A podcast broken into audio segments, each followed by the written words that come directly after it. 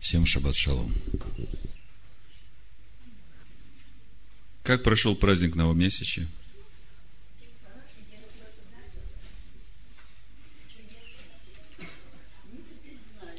А как вы праздновали?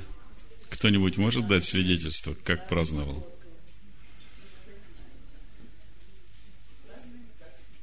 Кто праздновал как субботу? А ну, поднимите руку, кто праздновал новомесячие, как суббота, я хочу увидеть. Хорошо, мы вернемся еще к этому вопросу. Давайте встанем, помолимся, прославим Господа за это чудное время. Мы вошли в тот месяц, когда есть возможность открыть источник в долине плача и перейти на новый уровень силы. Кто-нибудь скажет Аллилуйя? Если хочешь расти, надо идти. Надо идти именно тем путем, который Господь ведет. И в духовном календаре у нас сейчас время, когда мы верой должны взять то слово, которое Бог говорил нам. Слово, которое даст простор в сердце нашем духу его, и слово, которое обрежет прихоти нашей души со всеми ее человеческими желаниями. Побеждающий наследует все написано. Кого побеждать надо? Себя.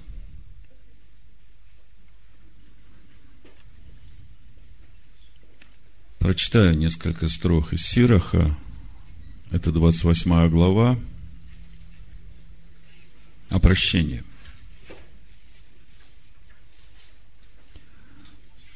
Мстительный получит отмщение от Господа который не забудет грехов его. Прости ближнему твоему обиду, и тогда по молитве твоей отпустятся грехи твои. Как часто мы обижаемся на своих ближних? Вот это слово поможет тебе обрезать. Запиши его себе и размышляй над ним. Человек питает гнев к человеку, а у Господа просит прощения. К подобному себе человеку не имеет милосердия и молится о грехах своих. Сам, будучи плотью, питает злобу. Кто очистит грехи его? Помни последнее и перестань враждовать. Помни истление и смерть и соблюдай заповеди. Помни заповеди и не злобствуй на ближнего. Помни завет Всевышнего и презирай невежество. Удерживайся от ссоры, и ты уменьшишь грехи. Ибо раздражительный человек возжжет ссору. Человек-грешник смутит друзей и поселит раздор между живущими в мире. Каково вещество огня, так он и возгорится. И какова сила человека, таков будет и гнев его. И по мере богатства усилится ярость его. Жаркий спор возжигает огонь, а жаркая ссора проливает кровь. Если подуешь на искру, она разгорится. А если плюнешь на нее, угаснет. То и другое выходит из уст твоих. Простые слова, но очень доходчиво объясняют то, что губит человека. Скажите, что или кто может усмирить вот эту гневливую душу человека, который по природе своей чада гнева? Слово. А скажите, кто может наполнить человека Божьей любовью к другому человеку? Слово.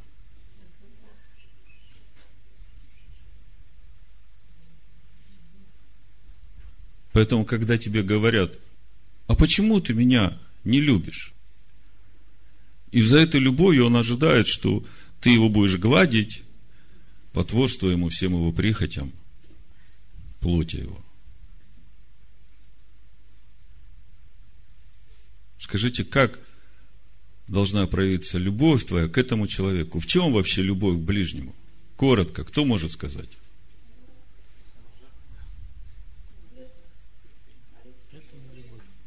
Ну вот я вам два примера приведу, а вы тогда скажите мне. Вот человек страдает зависимостью от алкоголя. И он утром просыпается, и ему надо похмелиться. И ты его очень любишь. Одна любовь, по такой большой любви к нему, даст ему денег, чтобы он похмелился.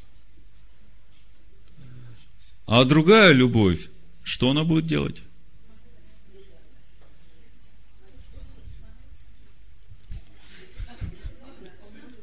А другая любовь будет поститься и молиться. И за что молиться? Чтобы в этом человеке была такая же любовь к Богу, как и у тебя. А скажите, в чем любовь к Богу? Чтобы мы исполняли заповеди Его. 1 Иоанна, 5 глава, 2 стих. Я почему так касаюсь этих моментов? На этой неделе просто очень много таких событий проходило, как волны одна за другой. Я, глядя на все это, смотрел, как пытаются под вину подставить истинных верующих. И поэтому, чтобы вам все время ходить в истине, скажите, любовь Божия, она какая? Мы знаем, что она долготерпит, что она всему верит, всего надеется, да? Но в основе ее что? Истина, которая сочетается с судом Божьим и милостью. Машех говорит, кого люблю, того наказываю. Третья глава Откровения. Двенадцатая глава послания евреям, автор говорит, Бог всякого сына, которого принимает, бьет. И дальше говорит, родители наказывают своих детей, чтобы они в этом мире были послушными, а Бог для того, чтобы они достигли жизни вечной. И в этом любовь Бога. Задумайтесь. Любовь Бога она в том, чтобы мы достигли жизни вечной. И Он ради этого Сына отдал. Тогда, если это любовь в нас, мы о чем должны заботиться, когда любим ближнего?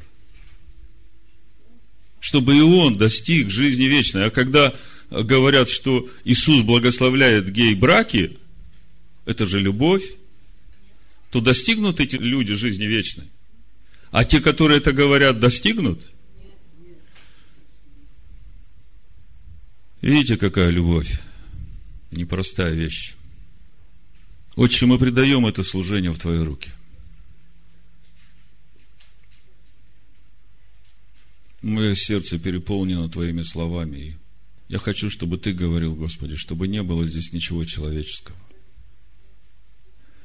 Пусть Дух Твой премудрости и откровения движется на этом месте и открывает нам разумение Слова Твоего – тайны Машеха. Благослови нас, Господи, освети нас светом лица Своего. Дабы познали на земле путь Твой и во всех народах спасения. В имени Машех Ишуа. Амин. У нас сегодня отдельная глава Матот Масей. Сдвоенная недельная глава – колено, матот, еще можно перевести как ветви, ветви одного дерева. Матот. Матот названо потому, что Моисей обращается к Рош Матот, главам колен, с словом от Господа о том, что нужно хранить и исполнять обет. Масей переходы. И на этом заканчивается четвертая книга Моисея. А мы продолжаем познавать природу Машеха Ишуа.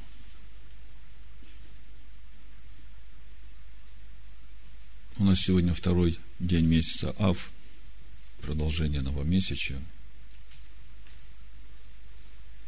Поэтому слово будет насыщенное Пусть Господь поможет мне быть кратким и суметь сказать то главное, что Он вложил в сердце мое. Месяц Ав, вы знаете, это месяц, в который народ подошел к обетованной земле и решил послать разведчиков посмотреть на эту землю. Разведчики пошли, посмотрели, вернулись и сказали, земля действительно хороша, но мы ею овладеть не сможем. Тора духовна, и все, что в ней, это учение. Это не просто события, которые когда-то где-то происходили. Это духовные принципы. Духовные принципы, по которым Бог устрояет этот мир. Вы много раз, наверное, слышали, что Бог Торой сотворил этот мир. Но имели мало представления о том, или не задумались, может быть, как это – мы сегодня коснемся этого вопроса. И для нас этот месяц, можно сказать, решающий. Решающий на этом отрезке пути от Пысаха до Сукот, когда мы уже должны принести плоды всего урожая, плоды Духа, которые выросли в нашем сердце, на этом пути обрезания нашего сердца. И вот этот период, когда реально для каждого из нас должно жить в наших сердцах то слово, которое мы положили в основание, когда выходили из тесноты в этот Песах, то слово, которое даст простор нашим сердцам, простор Духу Божьему в наших сердцах, и то слово, которое обрежет наши души –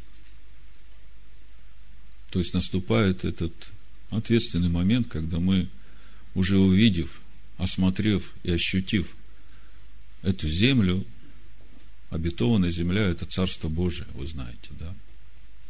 И Бог уводит нас в Царство возлюбленного Сына, а Сын – это Слово.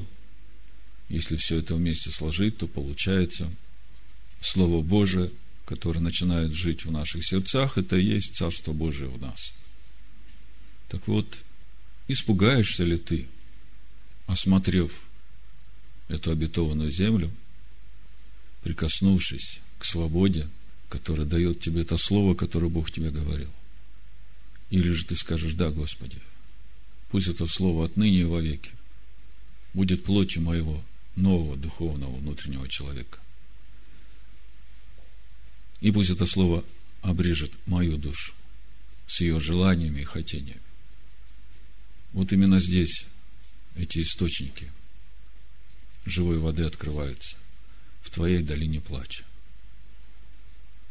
Это все реально, если вы посмотрите на события, которые происходят сейчас в вашей жизни, если вы внимательно будете размышлять, вы же понимаете, что ничто в нашей жизни не случайно. Нет случайности в нашей жизни. И я размышляю обо всем этом, читая Писание на этой неделе, больше всего думал о том, а что будет дальше, Господи? Вот наша община родилась в 2000 году. И можете думать, что это случайно, но это как раз было время начала седьмины. И когда кончилась седьмина, 2007 год, конец, там, следующий, мы уже вошли в то призвание, которое призвал нас Всевышний – начали выходить передачи Шма Исраэль на христианском радио. И вот по завершении этих семи лет нас выгнали с христианского радио, передачу закрыли. Потом началась новая седьмина, и вот она сейчас подходит к концу. И, естественно, я хочу видеть и понимать, чего Господь хочет от меня и от всей общины, как двигаться дальше и всего, что происходит, я как бы складываю вот эту картину, имея уже прежний опыт. И вот на этой неделе читаю Писание по календарю, послание Колоссянам, 4 глава, мне проговорил третий стих. Написано, молитесь также и о нас, чтобы Бог отверз нам дверь для слова, возвещать тайну Машеха за которую я и в узах.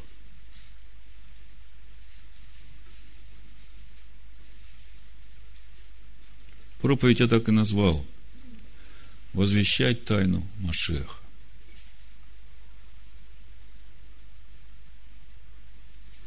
Казалось бы, а какая тайна? Все ведь так просто. Иисус есть Христос. Где тут тайна? Какую тайну надо возвещать?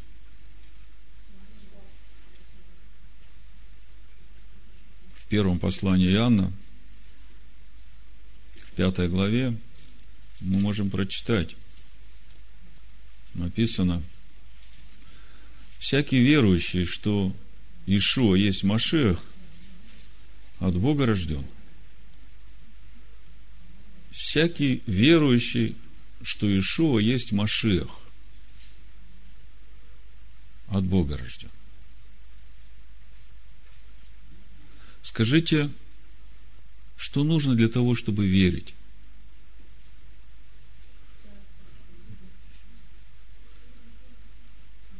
Ну, как минимум, для начала надо хотя бы услышать. А для того, чтобы услышать, кто-то должен возвестить. И Павел говорит, молитесь, чтобы я мог возвестить эту тайну Машех.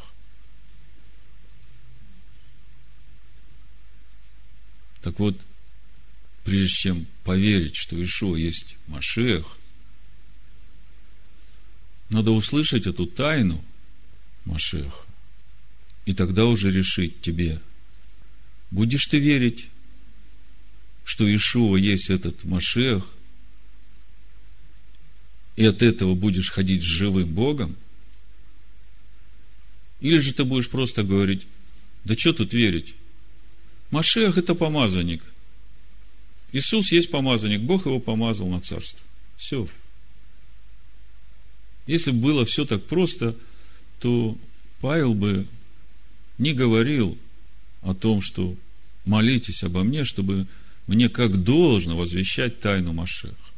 Мы в прошлый раз с вами говорили, что Павел пришел в Эфес два года. Каждый день, помните? 19 глава Деяния пришел в Эфес, проповедовал в синагоге, потом отделил своих учеников, то есть тех, которые услышали эту тайну Машеха и приняли ее. Он потом два года им преподавал. В девятом написано, отделил учеников и ежедневно проповедовал в училище некого тирана, и это продолжалось до двух лет. Павел возвещает тайну Машеха – И нам тоже раскрывает Всевышний эту тайну. Впервые тайну Машеха Бог мне раскрыл через 10 главу первого послания Коринфянам. А дальше уже было больше и больше и больше. Первое послание Коринфянам, 10 глава, дает однозначное толкование или раскрывает однозначное понимание – сути самого Машеха. Прежде чем 10 главу 1 Коринфянам прочитаю, я прочитаю несколько стихов из второго послания Коринфянам, 5 главы. 15 стих написано, «А Машех за всех умер, чтобы живущие уже не для себя жили, но для умершего за них и воскресшего». Смотрите, Машех умер за каждого из нас, чтобы мы уже не для себя жили, а для Машеха. И опять возникает вопрос, а что значит жить для Машеха? Кто такой Машех? Где его узнать? Дальше написано, потому отныне мы никого не знаем по плоти. Если же и знали Машеха по плоти, то ныне уже не знаем. Так где же его узнать, если по плоти мы его не знаем? Так вот, 10 глава 1 послания Коринфян говорит, где его узнать. С 1 по 4 стих написано, «Не хочу оставить вас, братья, в неведении, что отцы наши, все были под облаком, и все прошли сквозь море. И все крестились у Моисея в облаке и море. И все ели одну и ту же духовную пищу. Обратите внимание. Все, кто крестились Моисея, ели одну и ту же духовную пищу. И все пили одно и то же духовное питье. Осталось нам ответить на вопрос, что они ели и что они пили. Написано, ибо пили из духовного последующего камня, камень же был Христос, Машех. Вот это место Писания мне в один раз показало эту дверь, в которую надо входить, чтобы узнать тайну Машеха. По плоти мы его уже не знаем, если и знали, то сейчас не знаем. А дальше там написано, кто во Христе, тут новая тварь. Это в пятой главе второго послания Коринфянам.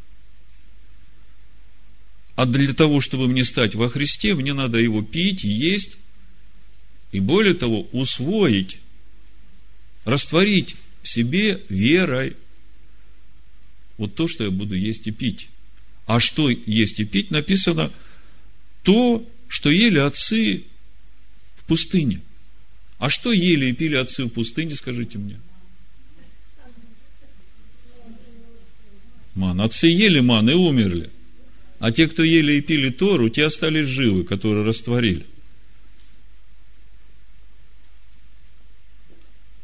Но все сомнения разрушились, когда я прочитал 9 стих этой же 10 главы. Написано, не станем искушать Христа, как некоторые из них искушали и погибли от змей. Мы совсем недавно читали, как это было – И когда я первый раз прочитал это, у меня такой огромный вопрос. Я тогда еще был в Пятидесятнической церкви, праздновал Рождество Христово и радовался, что Христос родился. И тут я читаю думаю, подожди, подожди, что-то я не понял. Вот эта история со змеями в пустыне – о которой мы читаем в Торе, она происходила за 1300 лет до рождения, до прихода Машеха в этот мир, будем точно мы уже в словах, да? И тогда я увидел эту тайну Машеха. Я еще многого не понимал, я не знал, как на самом деле связать Тору Моисея с Машехом. Но то, что я увидел, написано – не станем искушать Машеха, как некоторые из них искушали и погибли от змей, я сразу понял. Они роптали на Моисея и на Бога.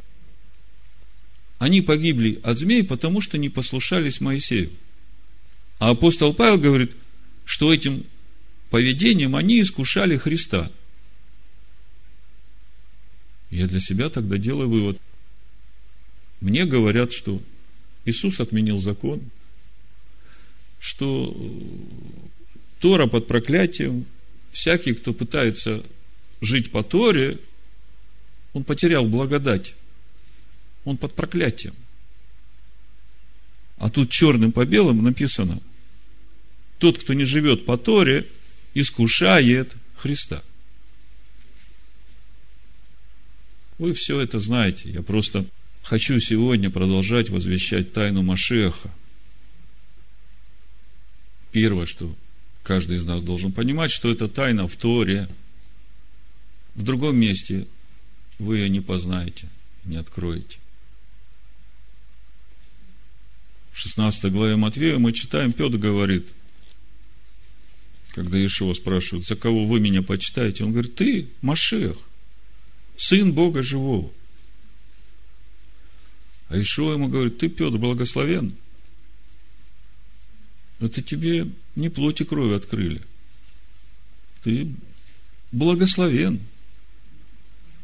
получив это откровение, что я Машех, сын Бога живого. И он говорит, я на этом откровении о том, что я Машех, тот, кто верит, что Ишуа есть Машех, от Бога рожден. Он говорит, я на этом откровении буду строить свою общину. Потом мы уже узнаем, что его община – это храм Бога. И дальше еще в книге Откровения мы узнаем, что его община – это, оказывается, небесный Иерусалим, суть которого – скиния Бога с человеком, в которых живет Бог.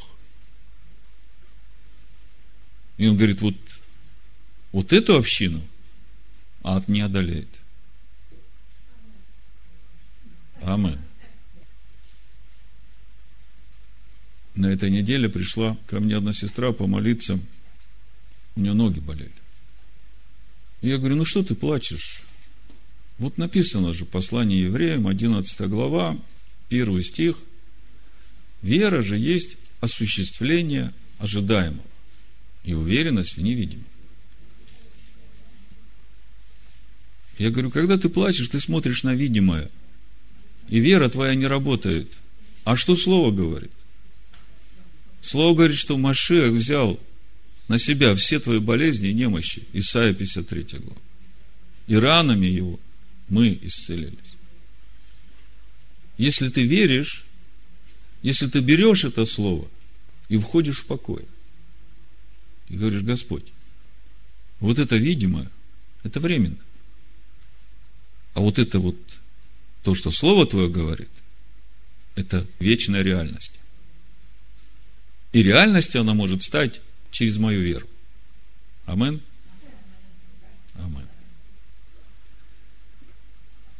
Потом, когда мы помолились, и ноги болеть перестали, слава Богу, и сестра радостная пошла домой, я остался опять в своих размышлениях о тайне Машеха, и как-то это слово ко мне вернулось. Я же понимаю, что ничего случайно не происходит. И я в духе слышу, вера есть осуществление ожидаемого, и тут же в духе дальше приходит, я не читаю Писания – написано, века устроены Словом Божьим. Слово Божие это кто? Машех. Века устроены кем? Машехом, Словом Божьим. А осуществляет ожидаемое что? Вера. И я вот так об этом думал, думал, думал, и тут стоп. Я все время раньше, вот этот первый стих, максимум, на что мог употребить, это вот на то, чтобы получить исцеление. Но тут же духовный принцип устроения будущего мира, тут же духовный принцип совершения всего замысла Всевышнего в этом мире – вот послушайте, как написано. Вера же есть осуществление ожидаемого и уверенность в невидимом.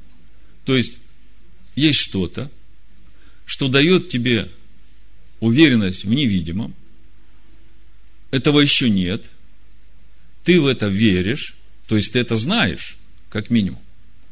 Ты в это веришь. Что значит веришь? Ты знаешь, Потому что ты знаешь, что так будет и по-другому не будет.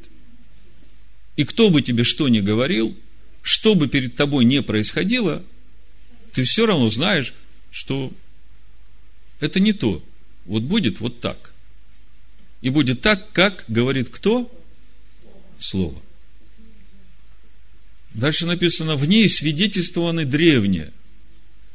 Верою познаем, что в веке устроены Словом Божьим, так что из невидимого произошло видимое. Скажите мне, вот во всем этом процессе происхождения из невидимого, видимого, во всем этом процессе устроения веков Словом Бога, какую роль играет наша вера? она вообще имеет какое-то отношение к тому, что Бог делает в этом мире?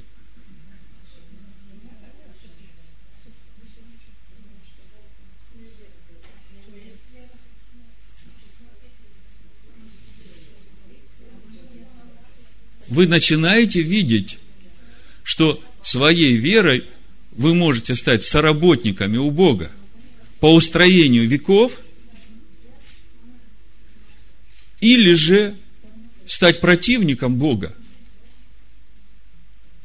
В зависимости от того, как открыта вам тайна Машеха.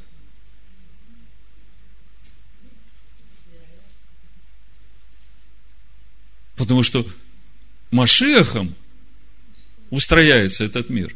Мы можем найти в Писаниях много, в Колоссянах, в первой главе мы об этом можем прочитать, да в послании евреев в первой главе написано об этом же. Мы как бы читаем, мы цитируем, но связывать с собой и со своей верой, мы как бы думали, что мы тут вообще муравьи какие-то. Бог сам творит века, Бог сам все устрояет. А оказывается, что все это из невидимого видимое приходит через нашу веру. Оказывается, все это осуществляется нашей верой. Вера есть осуществление ожидаемого. Тогда вопрос, ты ожидаешь того же, чего и Бог ожидает? То есть, если наша вера должна осуществлять то, что должно стать видимым, то как это должно проявляться в нашей жизни? Вот это принципиальный вопрос.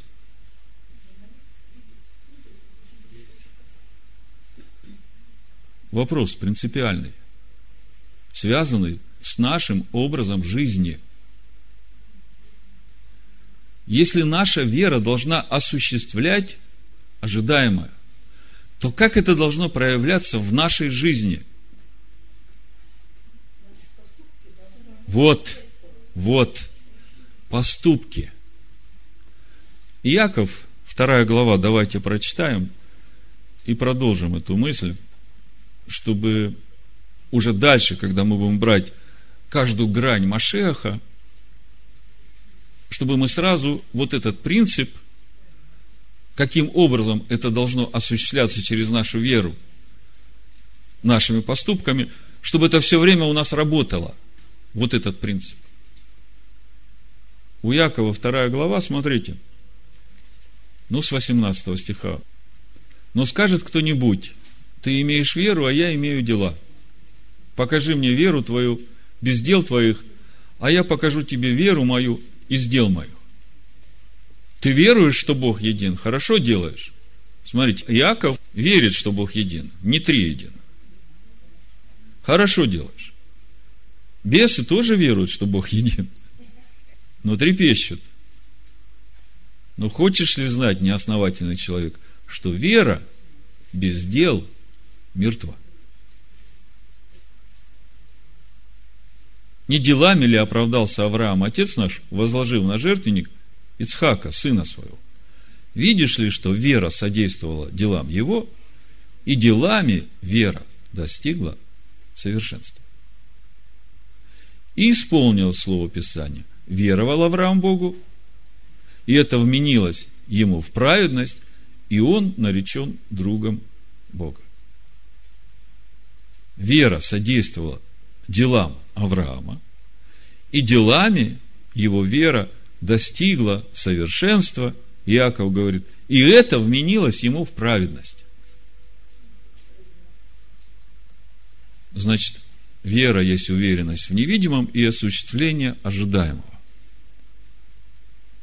А мы видим, что Слово говорит, что века устроены Словом Бога. Послание евреям в первой главе мы читаем с первого стиха. Бог многократно и многообразно говоривший из древля отцам в пророках, последние дни сии говорил нам в Сыне, которого поставил наследником всего, через которого и веки сотворил. Сын это кто? Слово. Машех. Ты Машех, сын Бога живого. Петр говорит. Через которого и веки сотворил. Открываем Колоссянам первую главу, читаем об этом же, 15 стих, который есть образ Бога невидимого, рожденный прежде всякой твари, ибо им создано все, что на небесах и что на земле, видимое и невидимое, престолы ли господствовали, начальство ли, власти ли, все им и для него создано. Он есть прежде всего, и все им стоит. Мы уже много говорили о том, что значит им создан. Им как словом, как материалом строительным. Бог устрояет, как мы читали в послании евреям, через которого и веки сотворил. Так вот, века устроены Словом Бога. Слово Бога – это Сын Бога, Машех. Но все это осуществляется верой.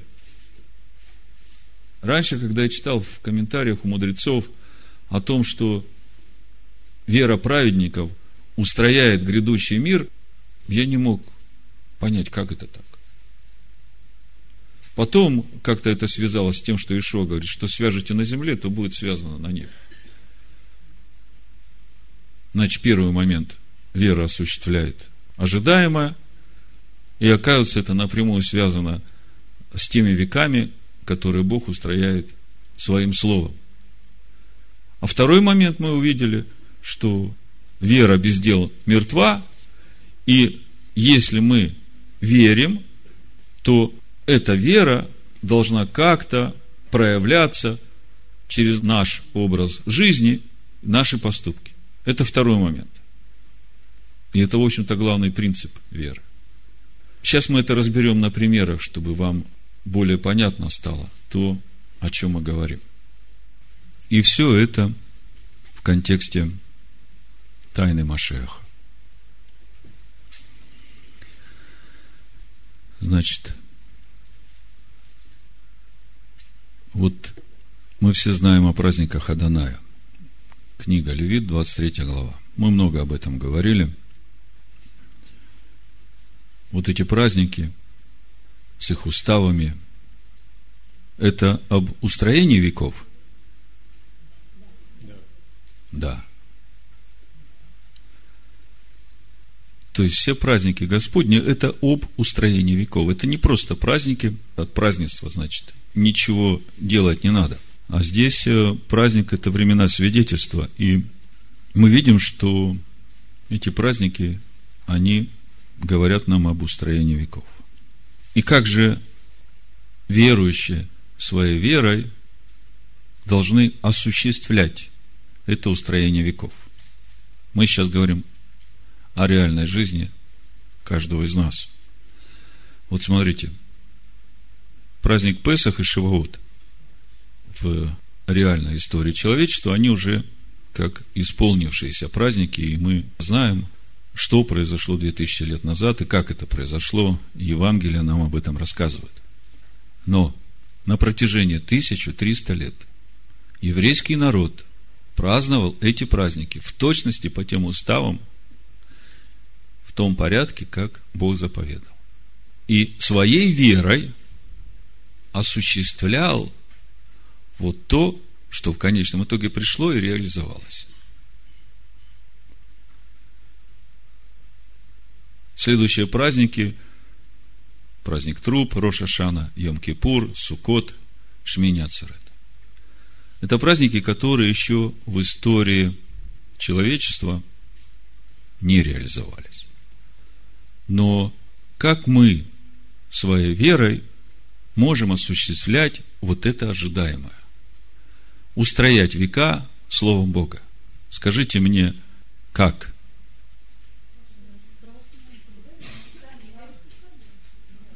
Если мы верим, что это Слово, которое устрояет века,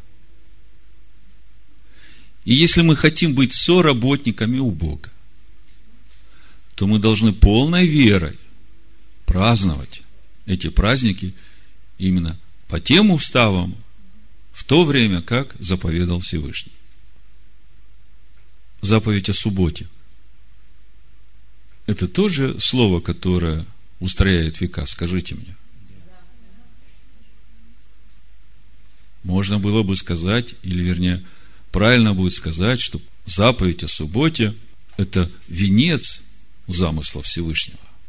это сотворение на этой земле Царства Бога. И если мы верой осуществляем ожидаемое, то как должна проявляться наша вера в том, чтобы все века, и в частности совершение конечного замысла Всевышнего, устроило эту землю, этот мир и эти века, если говорить о заповеди о Шаббате. Как?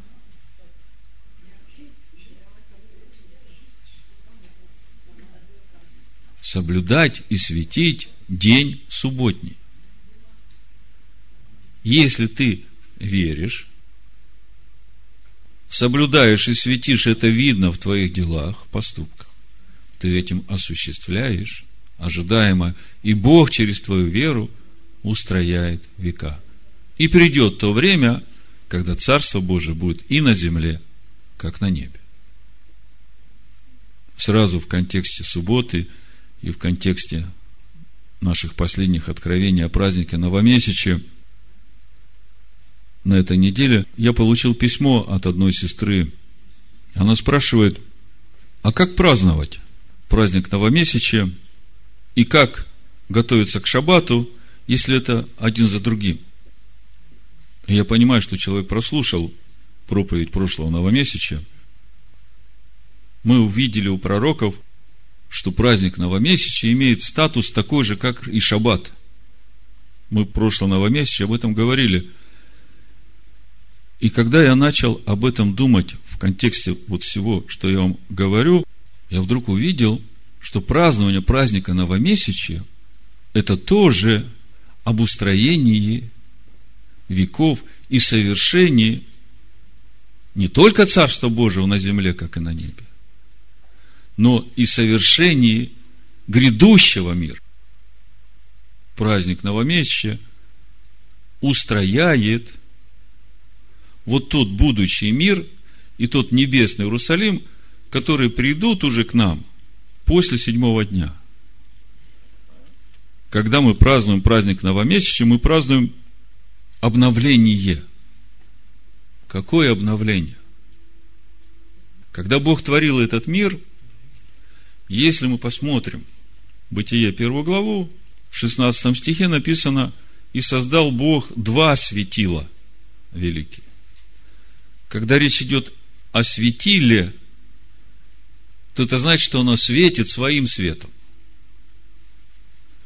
Когда Бог творил этот мир, Он создал два светила великих. А потом одно светило стало светить отраженным светом по определенным причинам. И у пророков мы увидели, что придет время, когда свет Луны станет как свет Солнца – потому что оно снова станет светилом. Но речь идет не просто о планетах. Речь идет о его народе. И это все в контексте праздника обновления, праздника новомесячия. И когда мы открываем книгу Откровений, 21 главу, мы видим там 22-23 стих. Речь идет уже о небесном Иерусалиме – речь идет о том новом мире, который мы сейчас осуществляем своей верой. Написано, храма же я не видел в нем. Ибо Господь Бог, сидержитель храм его и агнец. И город не имеет нужды ни в солнце, ни в луне для освящения своего. Ибо слава Божия осветила его, и светильник его агнец. Вы видите, насколько велико значение праздника новомесячья, если вам открыта тайна Машеха, которым Бог устрояет века, а мы своей верой осуществляем это ожидаемое. Так вот, когда мы говорим о веках, устроенных Словом Бога, и нашей вере, которая осуществляет ожидаемое, то в контексте этого то, что Павел говорит в Колоссянах 2 главе, в 16 стихе и 17, звучит уже совершенно по-новому. Итак, никто да не осуждает вас за пищу или питье, или за какой-нибудь праздник, или новомесячие, или субботу. Это есть тень будущего, а тело в Машехе. Вот эта тень, это свидетельство, которое ты даешь своей верой. Когда ты этой верой осуществляешь ожидаемо, живя так, как Слово говорит. И если кто тебя осуждает, то в итоге он получается противником замыслов Бога.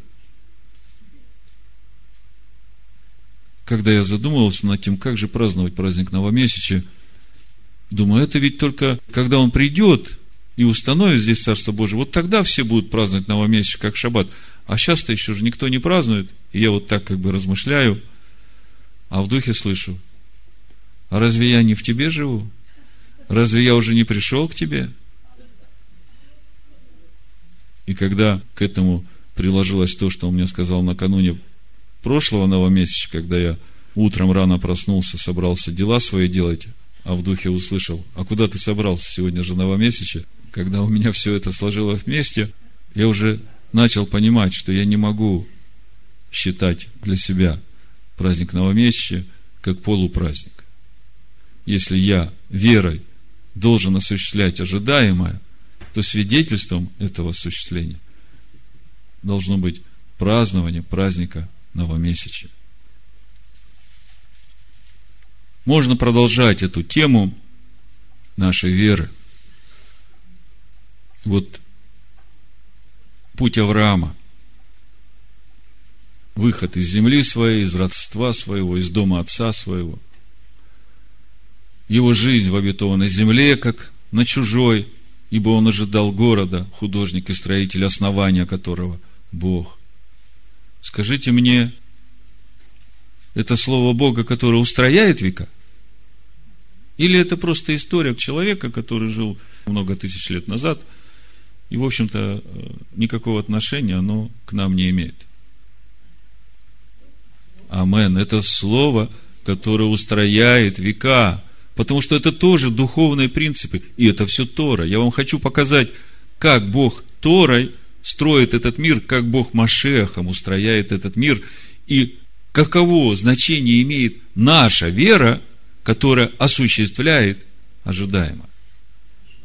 В послании римлянам в 4 главе мы читаем, что каждому, как обрезанному, так и необрезанному, который хочет наследовать будущий мир, надо идти путем веры Авраама.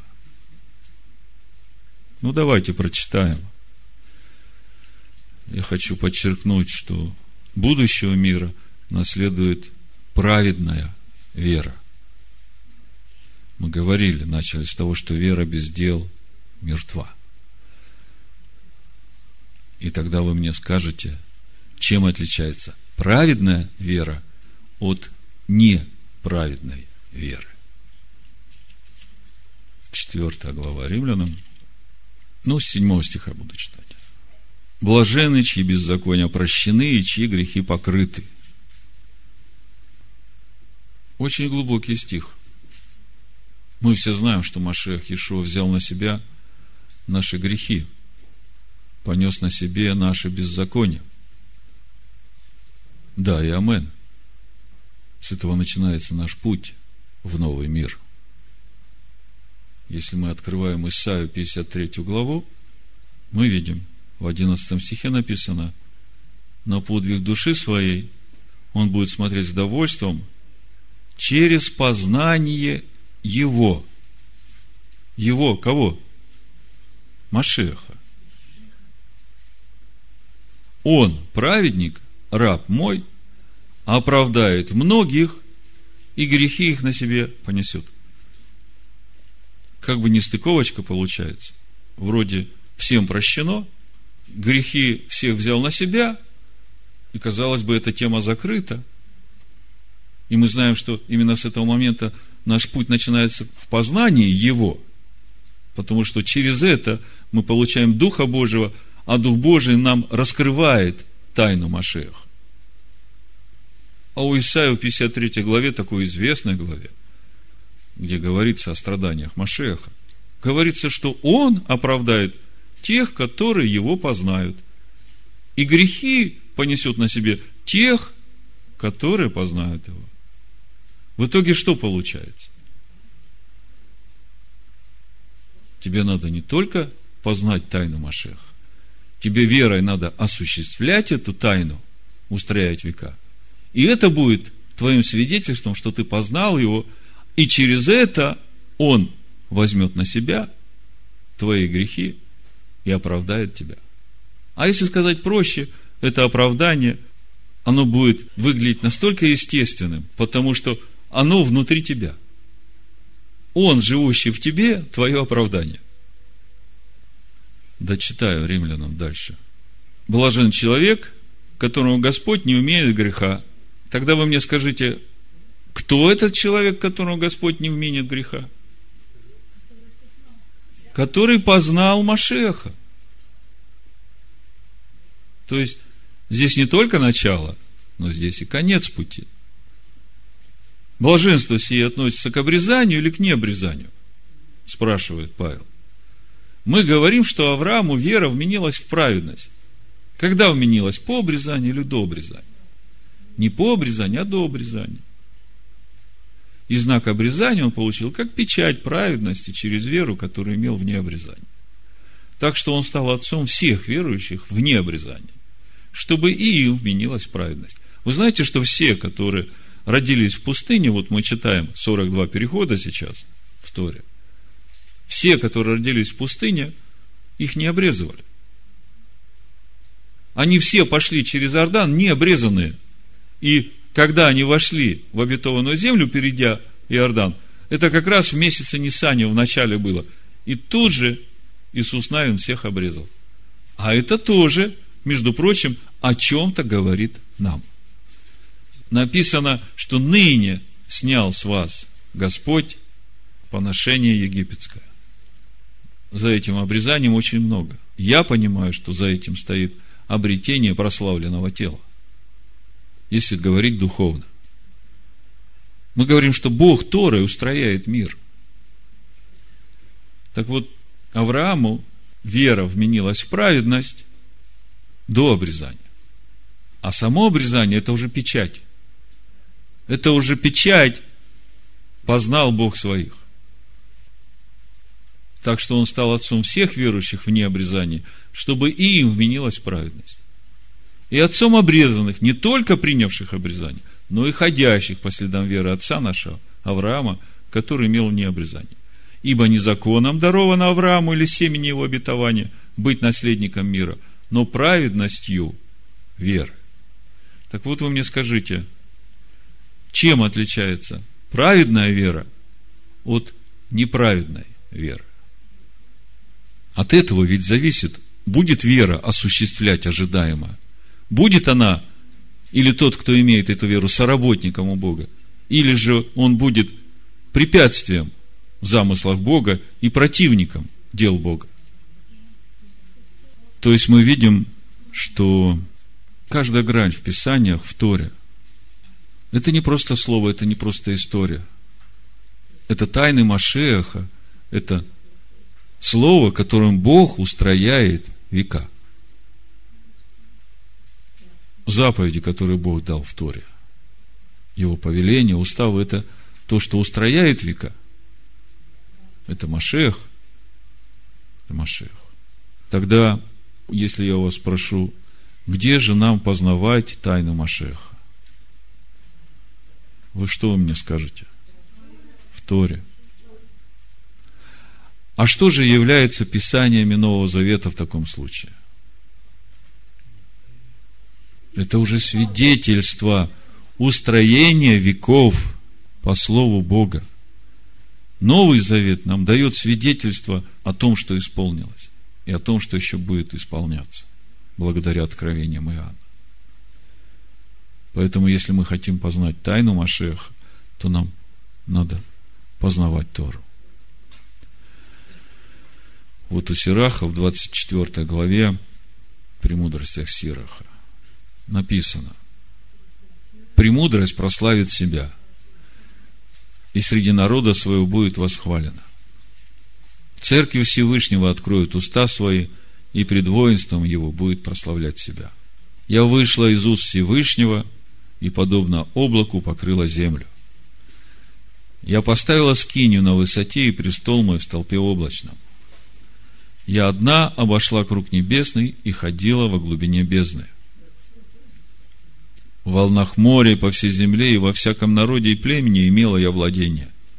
Между всеми ими я искала успокоение, и в чем наследие водворится мне. Тогда Создатель всех повелел мне, и произведший меня указал мне покойное жилище и сказал, поселись в Иакове и прими наследие в Израиле. Прежде века от начала он произвел меня, и я не скончаюсь вовеки. Я служила перед ним во святой скине и так утвердилась в Сионе. Он дал мне также покой в возлюбленном городе. И в Иерусалиме власть моя. И укоренилась я в прославленном народе, наследственном уделе Господа. Я возвысилась, как кедр на Ливане, и как кипарис на горах Ермонских. Я возвысилась, как пальма в Ингаде, и как розовые кусты в Ерехоне. Я, как красивая маслина в долине, и как платан возвысилась. Как корица и аспалав я издала ароматный запах, и как отличная смирно распространила благоухание. Как халвани оникс из такти, и как благоухание ладана в скине. Я простерла свои ветви, как теревинф, и ветви мои, ветви славы и благодати. Я, как виноградная лоза, произвращающая благодать, и цветы мои плод славы и богатства. Приступите ко мне, желающие меня, и насыщайтесь плодами моими. Ибо воспоминание обо мне слаще меда, и обладание мною приятнее медового сота. Ядущие меня еще будут алкать, и пьющие меня еще будут жаждать слушающие меня не постыдится, и трудящие со мною не погрешат. Все это книга Завета Бога Всевышнего, закон, который заповедал Моисей, как наследие сонмам Яковлева.